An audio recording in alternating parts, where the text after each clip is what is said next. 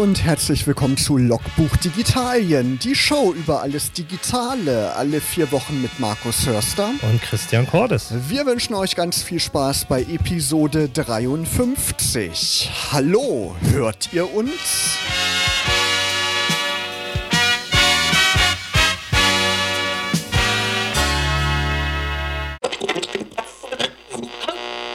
Ja, Christian, ich glaube, die großen Tech-Konzerne, die kennen inzwischen Logbuch Digitalien. Anders kann ich mir nicht erklären, dass die die Keynotes immer genau auf unseren Sendetermin legen. Letztes Mal Apple und heute Google. Google hat ja so in den letzten Jahren eher äh, dadurch aufmerksam gemacht, auf sich aufmerksam gemacht, dass sie irgendwelche Dienste eingestellt haben. Es gibt ja diese berühmten Google-Friedhöfe im Internet, wo man sieht, welche Dienste und welche Hardware-Produkte schon eingestellt wurden. Ja, und heute startet die Google I.O., Googles große Entwicklerkonferenz. Im vergangenen Jahr wurde sie Corona-bedingt abgesagt. Erst wollten sie eine digitale Variante starten im Jahr 2020 wurde dann doch abgesagt. Dieses Jahr ist es digital und für alle kostenlos. Eigentlich ist ja der Eintritt immer relativ kostspielig. Mhm. Man muss ja sogar auch ähm, ja quasi ausgelost werden, um eben ähm, das Geld zu bezahlen, um da mitzumachen. Jetzt ist die Google I.O. für alle kostenlos. Gerade jetzt während der Sendung läuft die Keynote, wo viele Neuigkeiten vorgestellt werden. Christian, was ist denn so zu erwarten von Google? Also definitiv wird es, glaube ich, äh, Android 12 weitere Infos dazu geben. Einiges ist ja schon rausgekommen. Äh, ein neues äh, super Design, also wesentlich besser als früher. Also ich finde es hervorragend, äh, zumindest wenn das so kommt, wie die Leaks es ähm, ja angekündigt haben. Wesentlich runder, klarer. Ähm, das ist schon mal ähm, ein großer Schritt nach vorne. Ähm, ich glaube, wo man drauf warten kann, oder was man jetzt auch schon so ein bisschen im Livestream ähm, sieht, wir haben es ja parallel offen, ist so die Verbesserung innerhalb der Apps. Also ich habe gerade eben gesehen, dass sie zum Beispiel innerhalb von ähm, der, der Workspace Suite, also Docs und, und Spreads, ähm, praktisch jetzt Google Meet mit integrieren, sodass du dann direkt aus dem, aus dem Dokument halt auch nebenbei telefonieren kannst. Also eine größere Verzahnung, sage ich mal, der Google-Dienste untereinander wird ein großes Thema sein. Und ich glaube auch, dass sie, wie gesagt, an dem, grundsätzlich an dem Thema Google Meet noch weiterarbeiten werden, weil Zoom und Teams sind halt schon große Gegengewichte. Und ähm, was man ja sagen muss, ähm, sie haben ja letztes Jahr einen relativ großen Erfolg A mit ihren Smartphones hingelegt und auch die Chromebook-Zahlen sind extrem, also die Chromebook-Verkäufe sind extrem hoch.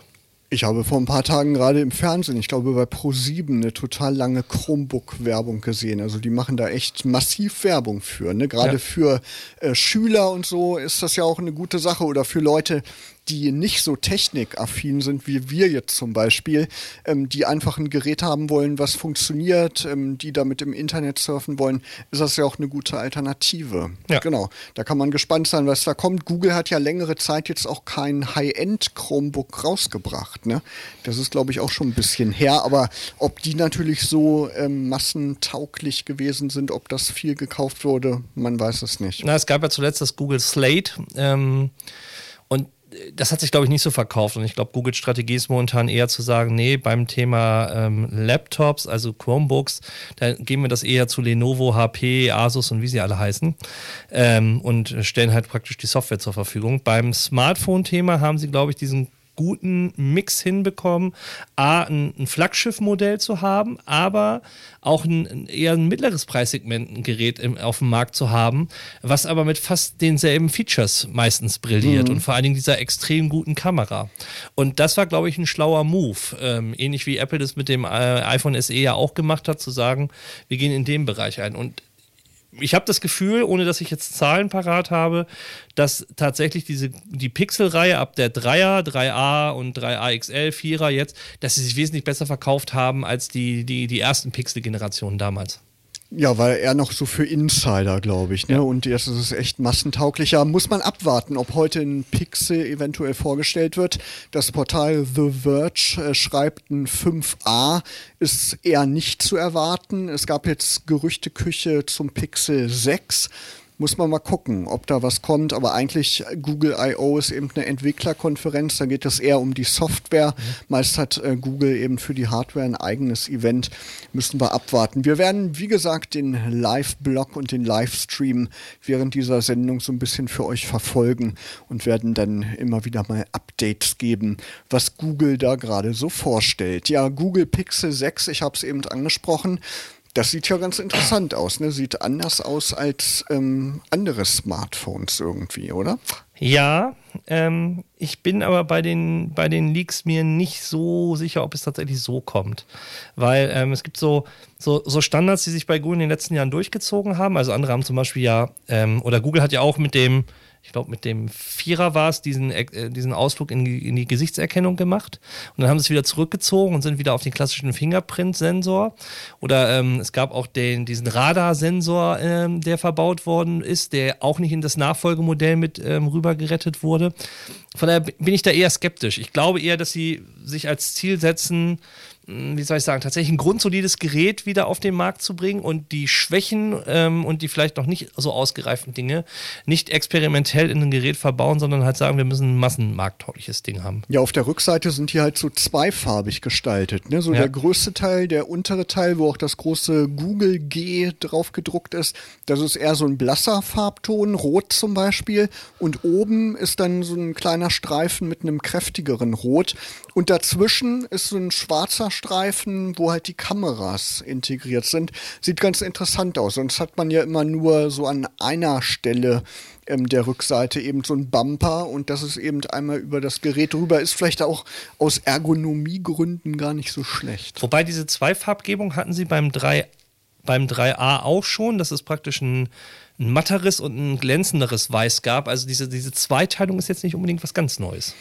Interessanter ist auch, glaube ich, abgesehen vom Design, dass Google ja gerüchteweise an einem eigenen Chip arbeitet. Ne? Die haben ja auch äh, Qualcomm wahrscheinlich verbaut, ne? Ja. Snapdragon. Snapdragons die halt in allen Android-Geräten, so in den Mainstream-Android-Geräten verbaut sind. Und Apple geht ja quasi seit Anfang an den Weg, eigene Chips zu entwickeln. Jetzt ja sogar auch bei ihren Computern, beim iMac, bei den MacBooks. Ja, und Google soll angeblich auch an einem eigenen Chip, an einem SoC, also so einem System on a Chip arbeiten, wo halt alle Rechenmodule quasi integriert sind. Ja, mal gespannt, was das auch von der Leistung ähm, dann bringen wird. Und ähm, ja, vielleicht können die dann auch die sowieso schon gute Kamera noch mehr nach vorne bringen, oder? Was denkst du? Genau, Whitechapel ist quasi ähm, das Codewort dafür bei Google. Ähm, man hat es ja an Apple gesehen, wenn du selber praktisch der Produzent auch des, des, äh, des Chips bist, kannst du ganz schnellere Produktzyklen halt einfach auch ausrollen. Und ähm, Intel, ich sag mal, Intel kotzt ein bisschen, glaube ich, dass sie Apple verloren haben. Ähm, und wenn praktisch beim, im Smartphone-Markt jetzt Google äh, halt einen eigenen Chip bringt und Snapdragon nicht mehr ähm, verbaut, dann ist das vielleicht für Qualcomm nicht ganz so schlimm, weil die Produktzahlen natürlich immer noch bei einem Samsung und Co. Ähm, und, und OnePlus-Geräten halt wesentlich höher sind, was die Verkaufszahlen angeht. Aber es ist schon eine, eine Ansage. Und ähm, wir haben es ja auch damals gesehen, es gibt ja nicht nur Snapdragons und die, die, ähm, die A-Chips von, von Apple oder den M1 jetzt, sondern sondern ähm, Mediatek, Kirin. Also es gibt ja mittlerweile eine, eine Vielzahl von unterschiedlichen Prozessortypen. Genau, und gerade auch was künstliche Intelligenz angeht, ne, da geht es ja ganz weit nach vorne. Gerade hat Google in der Keynote vorgestellt, dass sie auch ähm, die künstliche Intelligenz weiterentwickeln wollen. Und ein Beispiel für so künstliche Intelligenzanwendungen ist ja die App Google Lens. Kennst ja. du ja wahrscheinlich auch. Kann man ja ganz interessante Sachen mitmachen, zum Beispiel Übersetzung oder hier eben ein Beispiel gerade in der Keynote, dass man eine mathematische Formel von einem äh, handgeschriebenen Blatt abfotografiert und das wird dann umgewandelt und berechnet. Und Google sagt, drei Billionen Aufrufe hat Google Lens oder Anfragen, drei Billionen Anfragen pro Monat. Also da sieht man, ähm, wie wichtig dieses Thema auch ist für die alltägliche Nutzung des Smartphones. Christian, welchen Videokonferenzdienst nutzt du denn so am meisten im Alltag? Äh, Teams und äh, Google Meet tatsächlich. Also von den großen Platzhirschen. Zoom gar nicht so? Doch, Zoom auch, aber ähm, wenn ich selber auswählen kann und äh, Konferenzen einberufe, ich, nutze ich dann eher Teams oder Meet.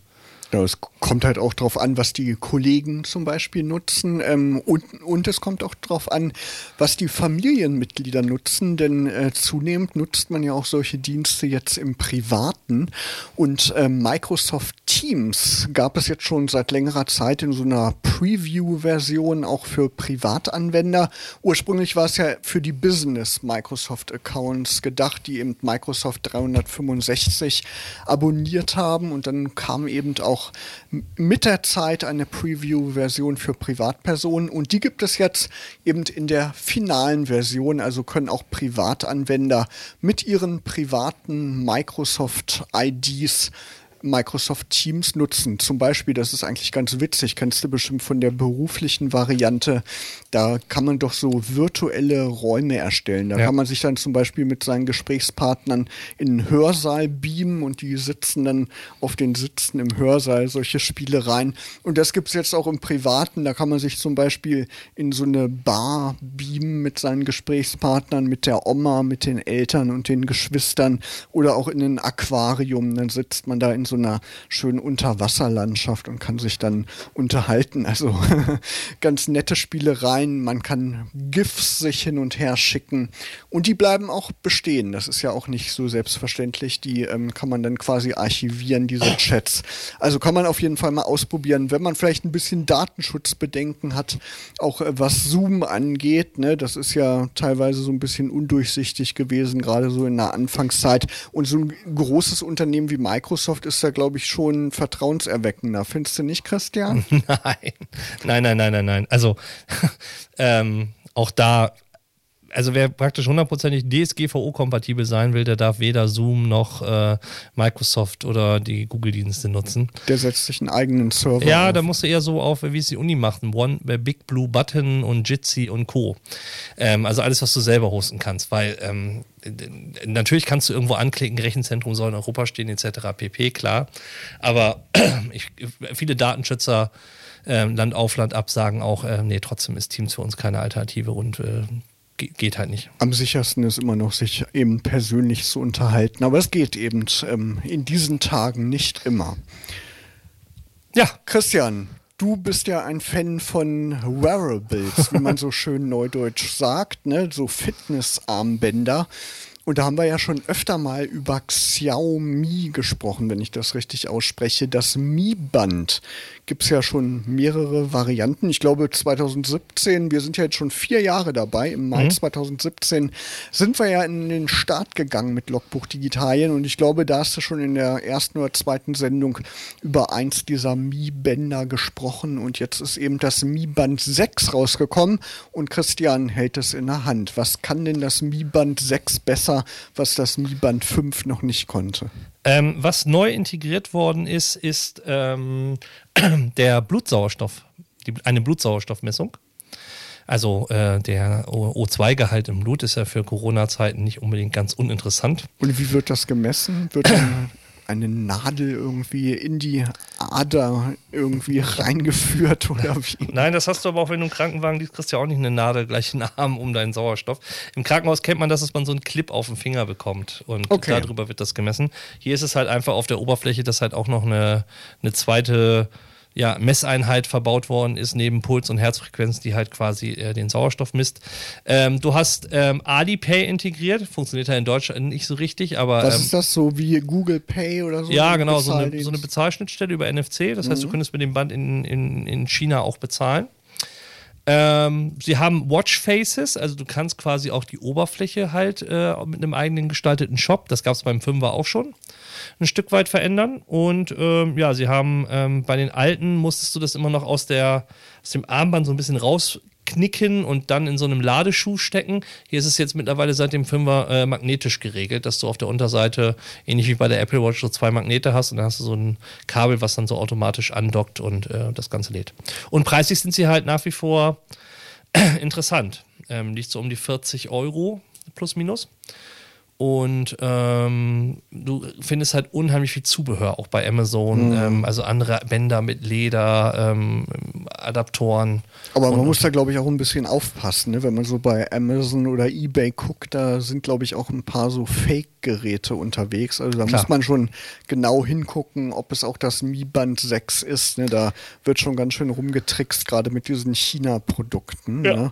Genau, aber sonst natürlich attraktiv und wie ist so dein Eindruck, misst das Ding genau, wenn du zum Beispiel, man kann ja auch den Schlaf, glaube ich, tracken, mhm. ne? Ist das irgendwie vertrauenserweckend, was da für Ergebnisse rauskommen oder meldet das Gerät irgendwie, du bist schon klinisch tot oder so? Äh, nee, das habe ich jetzt noch nicht festgestellt. Beim Schlafmessen äh, ist es natürlich so ein bisschen schwierig. Wann ist man genau eingeschlafen und wann ist man dann aufge... Also das kann man so ungefähr halt absehen. Ähm, das passt schon, ähm, aber die Anfrage, also die Zahlen Tiefschlaf, äh, leichte Schlafphase und Co., ähm, das misst es zwar auch. Ähm, ich habe da kein Gefühl für, ob das tatsächlich so stimmt. Ähm, aber so insgesamt, glaube ich, gibt es halt momentan halt äh, einen ganz guten Überblick, weil ich habe halt natürlich klassisch noch meine Apple Watch. Ähm, die lädt aber nachts und ähm, ich würde die dann halt nicht zum Schlaftracking halt nutzen und so in der Kombination mit dem Band ist es, äh, ist es halt ein rundum größeres ja, Bild, was man an Daten über die körperliche Verfassung sammelt. Was ich halt auch spannend finde, ist, wie unterschiedlich die Distanz gemessen wird. Also Schrittlänge und äh, gelaufene Schritte oder äh, zurückgelegte Distanz. Das finde ich gerade nochmal im Vergleich interessant. Ja, und ist ja auch ein bisschen kleiner als die Apple Watch. Ne? Wenn man ja. gerade ähm, die mit ins Bett nehmen möchte, dann ist das ja angenehmer, als so eine riesige Apple Watch zu benutzen. Und gerade dieses Schlaftracking, das liegt ja auch total im Trend. Ne? Google, wo wir bei Google sind, die haben ja auch vor einigen Wochen, wie heißt dieses, ähm, nicht das Google Home Gerät, sondern es gibt ja auch so ein Google Home mit einem Display. Ne? Äh, Nest Hub, nee, ähm, Smart Display, irgendwie sowas. Ja, ja, irgendwie sowas. Auf jeden Fall ist da auch so eine Technologie eingebaut. Da wird irgendwie über so eine Radartechnologie wird man da, wenn man das Gerät eben neben dem, Be neben dem Bett stehen hat, wird man von dem Gerät beobachtet und dann trackt das eben den Schlaf. Aber irgendwie auch gruselig, oder Christian? naja, ich sag mal so, ähm, wie viele Leute haben als Wecker ein Smartphone neben dem Bett liegen äh, und ja. ähm, das wird ja auch irgendwas tracken. Oder ähm, es gab auch mal diesen Skandal, dass Samsung-Fernseher auch irgendwie Mikros verbaut haben und Leute dann auch belauscht wurden. Äh, wer tatsächlich da extrem paranoid ist oder große Angst hat, der muss diese Geräte alle verbannen, aber dann fängt es auch irgendwann an, äh, nicht mehr so komfortabel und äh, super digital zu sein da muss jeder, glaube ich, einen eigenen Weg finden. So ein bisschen habe ich sowieso den Eindruck, dass mein Smartphone die ganze Zeit mithört oder sogar Gedanken lesen kann. Ist mir vor ein paar Tagen gerade wieder passiert. Da habe ich irgendwie mit jemandem gesprochen und habe da an Filme gedacht und wollte dann irgendwie was sagen. Da kommt dann bald vielleicht George Clooney oder so, ne? Und dann fünf Minuten später habe ich Facebook aufgemacht und was war da? Eine Nespresso-Kaffee-Werbung mit George Clooney. Mhm. Und ich habe es nicht ausgesprochen, ich habe es nur gedacht. Das ist doch irgendwie komisch, oder Christian? Aber mhm. wir wollen keine Gerüchte in die Welt setzen. Es kann auch einfach nur Zufall sein. ja, spannend, spannend, was so passiert in der digitalen Welt. Du hast Apple angesprochen, wir haben über die Apple Watch gesprochen. Es gibt noch mehr Neuigkeiten aus der Apple-Welt. Vor vier Wochen ja auch die Apple Keynote gewesen. Neue iMacs, Nachfolger dieser knapp 22 Zoll großen iMacs. Jetzt sind sie 24 Zoll groß eigentlich ganz spannend und so ein bisschen Back to the Roots erinnern so ein bisschen an die iMacs aus dem Jahr 1998, diese bunten, die noch in so einem Röhrenbildschirm äh, integriert waren, haben halt jetzt auch sieben verschiedene Farben, so eigentlich ganz schick. Nur vorne, das wird halt oft kritisiert, ist kein Apple-Logo mehr. Das war ja irgendwie immer typisch bei den iMacs, ne, dass man unter dem Bildschirm so eine Leiste hatte mit dem Apple-Logo in der Mitte und das Apple-Logo ist jetzt nur noch noch hinten zu sehen. Ich sage immer liebevoll dazu die sogenannte Post-it-Schiene, weil die meisten zwar da immer so Post-its draufgeklebt haben. Ja, das stimmt. Das, ähm, ähm, das äh, Apple-Logo ist nach hinten gewandert, macht aber auch Sinn, weil die Leute gucken auf die farbige Hinterseite und dann sehen sie halt auch letztendlich das Apple-Logo und ob das da vorne drauf war oder nicht. Ich habe es immer irgendwie ausgeblendet. Äh, spannender finde ich die Strategie dahinter, dass Apple halt auch sagt, okay, wir, bei iPhones gibt es ja auch mehrere Farben. Ähm, und dass man jetzt halt auch sagt, wir geben das in die, in die, in die, in die äh, MacBooks und, und, und iMacs und Co. Ähm, Sie haben bisher eher dezent mit Farben gespielt, also Silber, Roségold äh, oder Gold, beziehungsweise halt ähm, das Space Gray. Und jetzt kommen halt auch knalligere Farben dazu. Und ich glaube auch, das, was man ja schon so hört, dass auch die nächsten MacBook Airs ähm, farbiger werden, ist schon ein interessanter Move. Und auch, ähm, was man, glaube ich, sehen kann, wir haben das von 21,5 zu 24 Zoll ist eine Vergrößerung. Und ich glaube auch, dass das der größere Bruder, der kommen wird, der 27er auch auf ein 30er oder 32er oder irgendwas Zollgerät hinauslaufen. Ja, ja, einfach weil halt der Rand auch nicht mehr so ja. groß ist. Ne? Da hat man dann halt ein bisschen mehr Spielraum, um den Bildschirm größer zu machen ja, mal gespannt, was da kommt. Sind auf jeden Fall interessante Geräte und ähm, was mir gerade eingefallen ist, da machen die Farben ja auch eigentlich mehr Sinn als beim iPhone. Das iPhone versteckt man sowieso in irgendeiner Schutzhülle. Von daher macht das bei den Computern oder MacBooks eigentlich noch mehr Sinn. Also sehen ganz schick aus. Es wurde kontrovers diskutiert. Ich habe so mitbekommen bei verschiedenen YouTubern, die waren nicht so begeistert von dem Design. Aber ich glaube, man muss sich auch einfach dran gewöhnen. Die iMacs, die sahen natürlich jetzt auch jahrelang so ziemlich gleich aus, sind zwar immer ein bisschen flacher geworden, aber ähm, das ist jetzt ja wirklich ein Riesensprung, ne? wenn man sich die anguckt. Die sind ja, ich glaube, anderthalb Zentimeter sind die dick. Also das ist quasi, als wenn es nur so ein Bildschirm ja. wäre. Das ist schon beeindruckend. Ne? Also ich finde sie, ich find sie gut. Ähm das, was man natürlich halt kritisieren kann, ist äh, die Schnittstellenpolitik wieder, dass es halt äh, weniger Schnittstellen gibt, äh, Netzwerkanschluss im höhere, also Aufpreis im Netzteil mit integriert. Ja, das ist jetzt so eine Frage. MagSafe ist mit drin, also dieser magnetische Anschluss, wobei da hinten nicht so wirklich viel Sinn macht, weil stolpert in der Regel keiner übers Kabel. ähm, ja, aber insgesamt finde ich es gut. Und es ist, es ist konsequent und es ist halt Apple. Das muss man halt sagen. Was ich als Idee toll finde, man kann ein Ethernet-Kabel, also das Netzwerkkabel, in ähm, dieses Netzteil ja, genau. reinstecken. Dann hat man quasi nur noch ein Kabel, was dann ähm, hinten rumbamselt und sieht halt aufgeräumter aus. Ne?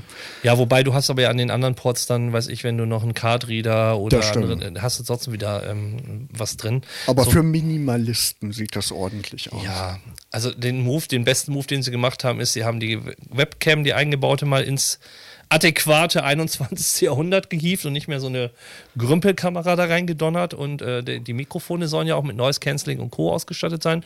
Das würde ich gerne mal sehen und das ist das, was ich hinter, also gerade so in Corona-Zeiten halt auch interessant finde, dass diese Videokonferenz-Features halt aufgebaut worden sind. Genau, die Webcam kann einen auch so tracken, wie genau. man das auch von Logitech, glaube ich, kennt. Die haben das auch in einigen Webcams oder die, die du mal vorgestellt hast von Enka, die hat PowerConf. das, glaube ich, auch. Ne? Ja, die hat das auch, genau. Genau, die hat das auch und ja, mal gespannt, was dann noch kommt von Apple. Der Weg jetzt zu diesen eigenen Prozessoren zu dem Apple Silicon, der ist ja jetzt noch mitten im Gange. Zwei Jahre haben sie ja letztes Jahr im Mai, Juni angekündigt, ähm, geht dieser Übergang. Jetzt sind wir also gerade auf der Hälfte, also bergfest. Mal gucken, ob dann im Spätsommer vielleicht der M2-Chip vorgestellt wird, dann in den größeren iMacs 30 Zoll ist dein Tipp. Mal gucken. Ja, und ich glaube auch, ähm, das kommende iPhone wird nochmal so ein Gradmesser werden. Was bauen sie da für einen Chip ein? Wenn sie jetzt ins iPad schon den M1 reingedübelt haben, kommt dann irgendwie der M1X oder der M2 ins iPhone. Ähm, das das finde ich nochmal spannend. Aber Apple hat doch was eingestellt, Christian, ne? Ja, ähm, Apple hat natürlich damals mit dem ähm, iMac Pro ähm, in Space Gray natürlich äh, sehr viele Herzen erwärmt, dass es auch ähm, den iMac in, in Grau gab. Und dazu gab es natürlich auch die äh, Tastatur, ähm, das Trackpad und die Maus in äh, Grau. Ähm, davon müssen wir uns jetzt leider verabschieden. Wer noch etwas haben möchte, äh, von uns der Tipp, jetzt schnell zugreifen, bevor es ausverkauft ist. Ihr hört Logbuch Digitalien, Christian, und wir haben schon gesprochen über künstliche Intelligenz. Ich sehe gerade, Google hat einen neuen Chip für Machine Learning, also für quasi lernende Maschinen kann man das ja übersetzen, vorgestellt. Die TPU Version 4. Das ist eine Neuheit. Und Google setzt anscheinend jetzt verstärkt auf Sicherheitstechnologien. Ja, das sehen wir gerade auch in der I.O. ähm, dass sie halt sich noch mehr um dieses ganze Thema Passworte, ähm, Datenverschlüsselung, ähm, sicheres Löschen und Co. halt Gedanken machen. Genau, ein Passwortmanager wurde vorgestellt. Ne? Wir hatten ja Hey Login zu Gast vor ein paar Monaten. Gibt natürlich auch so alternative Lösungen von kleineren Unternehmen, von Start-ups, aber mehr und mehr kommen jetzt auch die großen Tech-Unternehmen und bieten sowas an. Ähm, Microsoft mit dem Authenticator ähm, hat ja vor ein paar Monaten vorgelegt und jetzt kommt auch Google. Und es wird ja auch gemunkelt, dass Google jetzt standardmäßig die Zwei-Faktor-Anmeldung mhm. aktivieren will. Das macht, glaube ich, auch Sinn, oder Christian? Ja, das macht auf jeden Fall Sinn und sollte man auch überall bei den Diensten, wo es machbar ist, halt aktivieren. Was ich jetzt gerade auch noch spannend fand, äh, ich habe noch ein bisschen zurückgespult zum Anfang.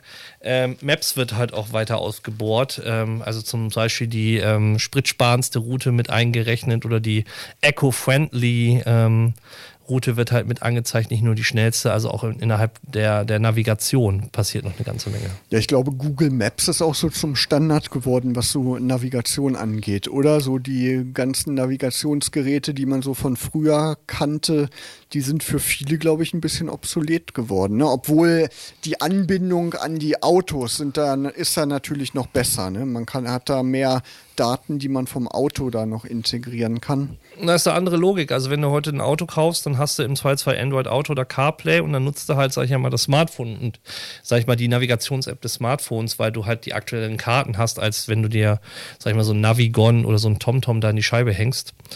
Ähm, das ist halt der Vorteil. Ein Nachteil ist halt, äh, musst du vorher runterladen oder hast während der Reise halt einen Datenverbrauch, der anfällt. Hm, ich sehe gerade auch Google Maps wird einen jetzt ähm, bald warnen, wenn man die Location History eingeschaltet hat, ja. also das Location Tracking.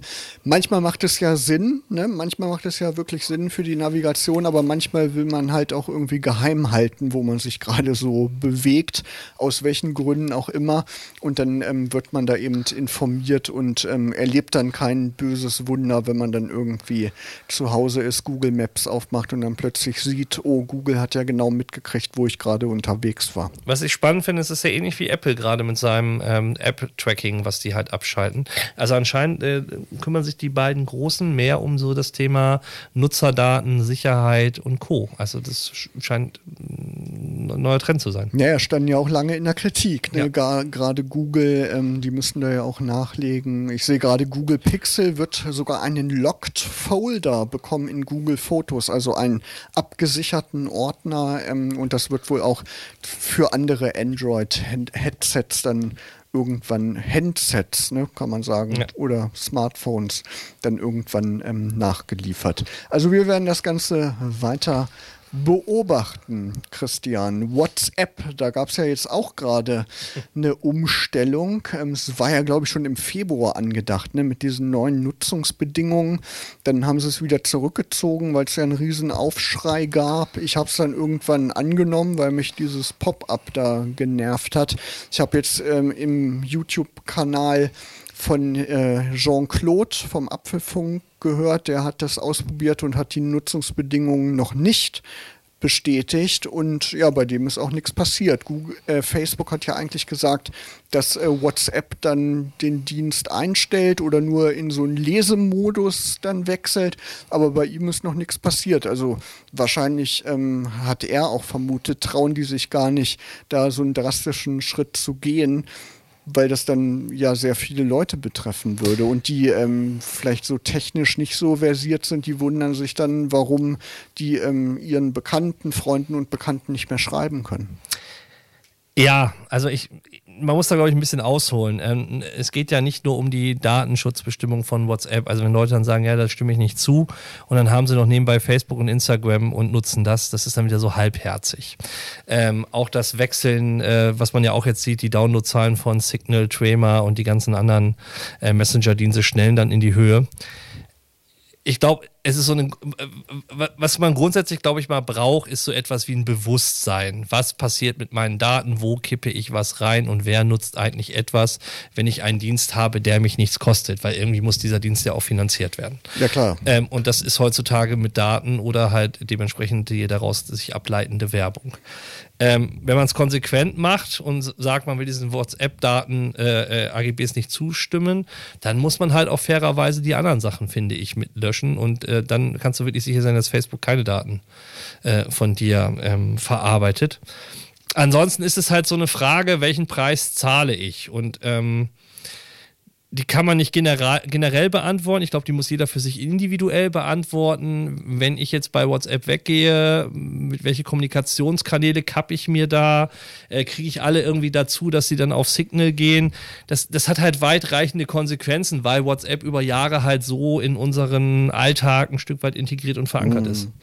Ja, stimmt schon. Also wenn man komplett halt ähm, datenschutzsicher sein will, was das Facebook-Universum angeht, dann muss man sich wirklich von allen Diensten abmelden und dann ist man eben safe. Ne? Am besten nur noch SMS schreiben, aber das ist ja auch irgendwie so auf dem absteigenden ja. Ast. Ne? Und WhatsApp hat jetzt noch was äh, Neues eingeführt, Christian. Genau, das ähm, WhatsApp will einführen, dass äh, Nachrichten sich auf Wunsch automatisch löschen können. Hat äh, der gute Cashy auf ähm, dem Blog äh, geschrieben, beziehungsweise Netzwelt hat es auch nochmal aufgegriffen. Ähm, das finde ich dann schon spannender. Also man kennt ja diese Funktion äh, Nachricht zurückrufen, für mich oder für alle löschen. Aber das, je nachdem, wenn man so das in eine Gruppe geteilt hat, wusste man auch nicht, ob sich vielleicht doch schon jemanden erreicht hat. Jetzt mit dieser automatischen Löschfunktion kriegt das schon eine andere Relevanz. Wobei ich mich dann auch frage, aktivieren sie es automatisch oder muss ich es dann selber wieder aktivieren? Ich bin mal gespannt, wenn es draußen ist, äh, wie es sich äh, so im Alltag schlägt. Ich vermute mal, man muss es aktiv aktivieren. Ähm, bekommst du auch immer bei Instagram so äh, Werbung angezeigt, wo man sich Chatverläufe von WhatsApp als Buch drucken lassen kann? also das ist dann quasi das komplette Gegenteil von dieser Funktion. nee, das kriege ich nicht. Ja, also kann man ja mal ausprobieren. Ne? Also wenn ihr mal auf diese Werbeanzeige stößt, ähm, ja, mal das Digitale wieder ins Analoge bringen, ist ja auch bei Fotos keine schlechte Idee. Wir haben noch eine digitale Beerdigung. Huawei, ne? Mhm. Aber noch nicht ganz. Komplett sind sie ja noch nicht tot, oder Christian? Nee, also totgeglaubte Leben oder wie heißt das so schön? Ähm, nee, also wir wissen ja, dass äh, wir diesen großen Streit mit Google hatten, was das Betriebssystem angeht. Dann haben sie ja selber ihr eigenen, ich weiß gar nicht, wie heißt der eigene Store bei denen? Ich habe schon wieder vergessen. Äh, die haben irgendwie so einen eigenen ja, App Store. Ich habe Huawei noch nie genutzt.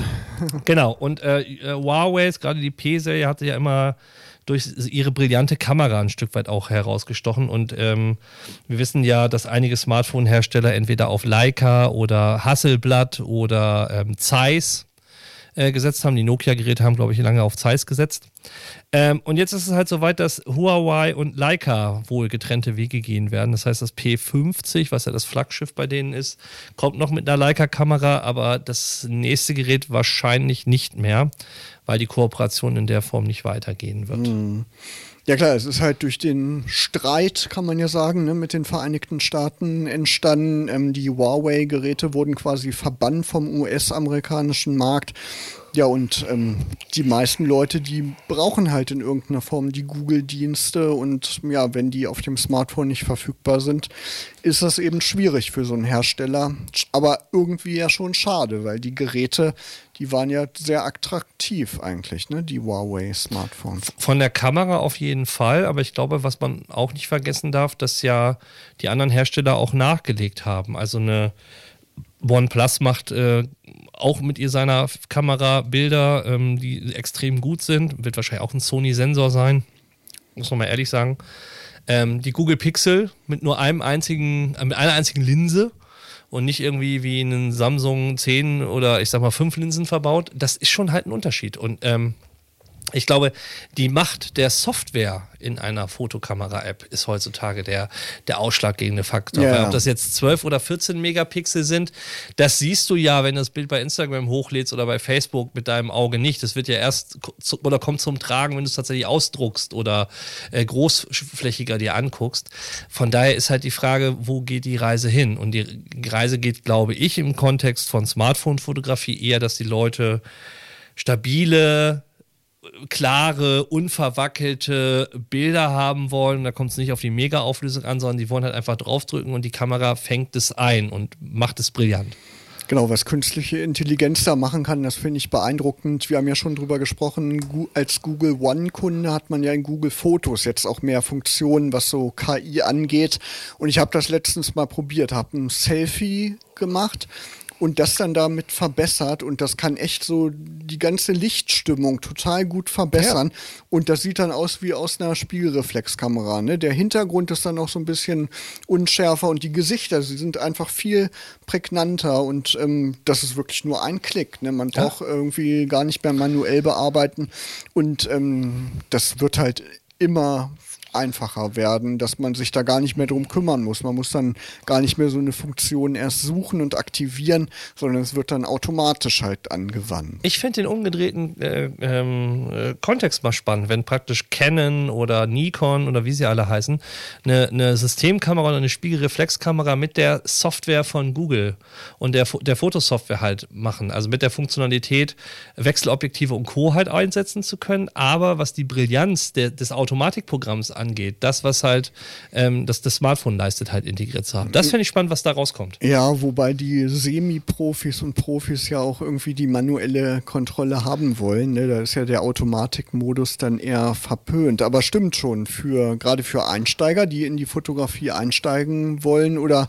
einfach nur mal schöne Familienbilder machen wollen, Ja. warum dann groß mit den ganzen Einstellungen sich rumärgern? Ne? Dann äh, funktioniert ja auch so ein Automatikmodus. Mal gucken, aber die Chips, die reichen wahrscheinlich noch Ja. nicht aus in den Kameras. Ne? Da müssen dann natürlich auch solche ähm, starken Chips, wie sie in Smartphones verbaut werden, dann auch in die Kameras verbaut werden. Wo wir gerade von Tod Toten sprechen, also toten Firmen. Da sprechen wir nochmal von einem toten Betriebssystem. Windows 10X haben wir, glaube ich, schon mal kurz drüber gesprochen, als es um dieses Neo-Gerät ging. Kannst du dich erinnern? Ja. Hatte Microsoft angekündigt, dieses Gerät mit den zwei Bildschirmen. Es wurde ja das Surface Duo, Duo. würde auf den Markt gebracht. Da läuft Android drauf, ist glaube ich so semi-erfolgreich gewesen, ist ja auch relativ teuer gewesen bei Markteinführung. Ich glaube 1500 Dollar oder so. Ich habe es auch in freier Wildbahn noch nie gesehen. Und dann sollte ja dieses Surface Neo Device kommen, wo eben so eine spezielle Version von Windows 10 drauf laufen sollte, die halt diese zwei Bildschirmbedienung unterstützt und Windows 10X ist so ein bisschen wie Chrome OS, was auf den Chromebooks läuft, also eine einfache Version von Windows, auf der man auch nicht die normalen Windows-Programme laufen lassen kann, sondern quasi nur die Programme, die Microsoft in dem Store anbietet. Und Microsoft hat das ja schon ein paar Mal versucht mit Windows RT. Das kam vor einigen Jahren auf Mit diesen Surface. ersten Surface-Geräten mit dem ARM-Prozessor. Dann kam Windows 10S auf den Surface Books, die vor einigen Jahren rausgekommen sind. Auch diese beiden Systeme sind gescheitert, wurden vom Markt quasi nicht angenommen und ähm, Microsoft äh, hat jetzt gerüchteweise wohl auch Windows 10X eingestellt. Also die werden dann weitermachen mit dem normalen Windows 10, wie wir das alle kennen und ja seit fast sechs Jahren jetzt auch nutzen. Ja, wobei dieses Windows X kam, glaube ich, auch bei so Mikrocontrollern, so IoT-Geschichten konnte man das, glaube ich, auch zum Teil mit einsetzen. Kann sein, ja Ähm, genau. Also auf etwas schwächeren Ja, genau. Rechnern auf jeden Fall. Und der Rest ist, glaube ich, klar. Also Microsoft hat sich keinen Gefallen getan, äh, Windows auf das äh, Smartphone zu bringen. Das äh, ist kläglich gescheitert. In Genau, mit Hinsicht. Windows 8 war ja ein riesiger Flop, wo sie das komplette Ja. Interface so umgestellt haben auf diese Touch-Bedienung. Ne? Das war ja auf jeden Fall der falsche Weg. Es wird aber wohl Jetzt im Mai ist äh, die Microsoft Build-Konferenz. Da wird erwartet, dass es da Neuigkeiten zu Windows 10 geben wird. Es wird an einer neuen Version gearbeitet, Codename Sun Valley. Und da soll es einen wirklich großen Refresh geben, was das ähm, Interface angeht, weil viele Dinge sind ja auch noch ähm, in der Zeit von Windows 95 mhm. stehen geblieben. Manche Icons sind noch nicht ausgetauscht. Also da kann man auf jeden Fall ein bisschen Hoffnung reinsetzen, dass das ganze System dann so ein bisschen runder aussieht und ähm, halt so aus einem Guss wie man das eben von Apple kennt. Ne? Die haben das ja drauf designmäßig, dass das alles irgendwie schön und modern aussieht. Ja, und da kann man als Windows-Nutzer dann vielleicht auch ein bisschen Hoffnung reinlegen, dass da was kommen wird. Wir werden in der nächsten Ausgabe Logbuch Digitalien auf jeden Fall darüber berichten. Für mich, für mich ist ja der Gradmesser, wann fliegt beim Windows-System Defragmentieren und da Datenträgerbereinigung raus. Ja, Datenträgerbereinigung macht ja noch Sinn, aber defragmentieren soll man ja auf jeden Fall SSDs nicht, weil da ja. macht man sich die SSD mit kaputt durch diese vielen Schreib- und Lesevorgänge. Ja. Ein Last-Minute-Tipp haben wir noch. Ähm, wir haben ja schon gesprochen, Google Fotos. Wir haben die Google Keynote ja auch jetzt beobachtet. Jetzt können wir euch nicht mehr bis zum Ende updaten, aber da werden wir dann in der nächsten Sendung nochmal sprechen.